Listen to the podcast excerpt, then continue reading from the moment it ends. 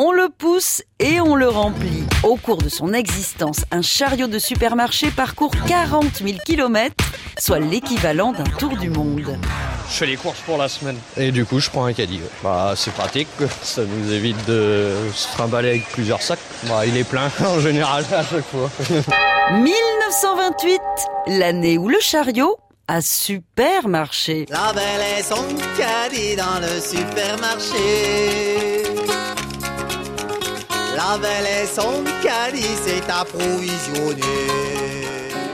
Dans les années 30, Sylvain Goldman fait fortune en ouvrant des épiceries en libre service dans son Oklahoma natal.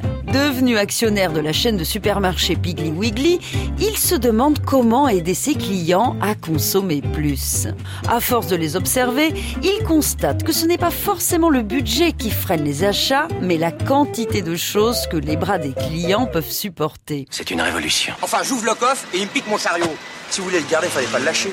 Il fait fabriquer une série de chariots sur le champ, les installe à l'entrée du magasin et c'est un bide total. Les femmes le trouvent laid, les vieux le prennent pour un déambulateur et les hommes considèrent que seuls les gringalets ont besoin de ce type d'assistance.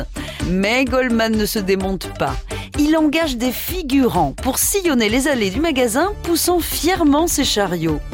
Petit à petit, les clients ont pris le pli et ça a marché comme sur des roulettes. Je sais pas vous, mais moi, chaque fois que je vais dans une grande surface, je tombe toujours sur le chariot qui queen. C'est le chariot avec la roue bloquée par la feuille de salade, là. Du coup, je me fais toutes les années en dérapage. Aujourd'hui, plusieurs supermarchés français expérimentent le caddie autonome. Bientôt, on n'aura plus qu'à lui filer la liste et fini la corvée de course. Par contre, pour l'instant, il a encore besoin de nous.